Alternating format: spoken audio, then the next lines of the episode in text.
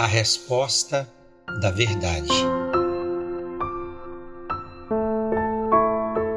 O texto que hoje leremos a nossa meditação se encontra em Gênesis capítulo 4, versos 25 e 26. E tornou Adão a conhecer a sua mulher, e ela teve um filho, e chamou o seu nome Sete, porque disse ela: Deus me deu outra semente em lugar de Abel, porquanto Caim o matou.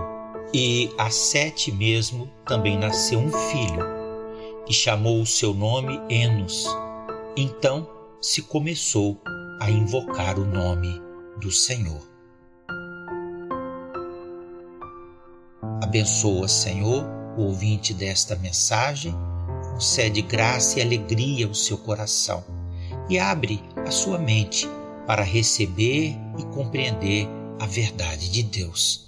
É o clamor que faço em nome de Jesus. Amém. O nascimento de Sete foi o consolo de Deus a Adão e Eva pela perda de Abel.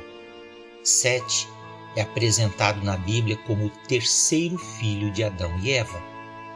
Embora o relato de seu nascimento e existência esteja ao final do capítulo 4, depois da geração de Caim, é certo que Sete foi contemporâneo de Caim.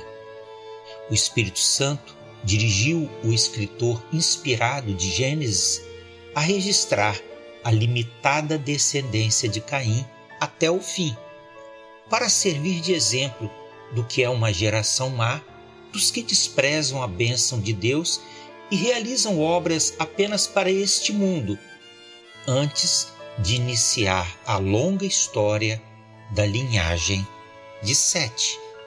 Sete, cujo nome em hebraico significa compensação ou broto, foi o iniciador de uma geração boa, em que muitos dos seus descendentes tiveram é, posições consideradas agradáveis a Deus, foram obedientes e fiéis ao Senhor. A descendência de Sete foi contemporânea da descendência de Caim. Essa constatação se expressa no duplo padrão apresentado em toda a história bíblica, em que, de modo paralelo, o bom está ao lado do mal, o santo do profano e o fiel do infiel. Como veremos adiante, entre a descendência de Caim e a descendência de Sete, encontramos certas similaridades de nomes. Na genealogia de Sete, no entanto, Deus seguiu adiante, além da sexta geração, e teve o cuidado de acrescentar ao final de cada nome sua idade. Sete transmitiu ao seu filho Enos uma herança bendita de amor e temor a Deus. Assim, vemos que a partir de Enos, a humanidade começou a invocar o nome do Senhor e encontrou o caminho da correta adoração. Certamente, Enos, tal como Abel, foi humilde em atender à disposição de Deus e ofereceu ao Senhor um sacrifício cruento e agradável.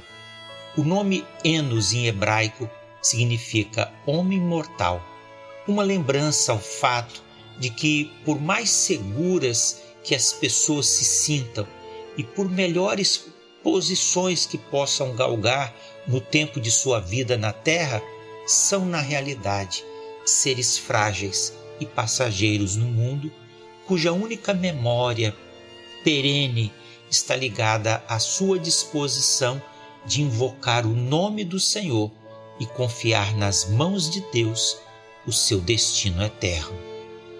Enos foi citado na genealogia de Jesus do Evangelho de Lucas, uma genealogia que liga o Senhor Jesus até Adão.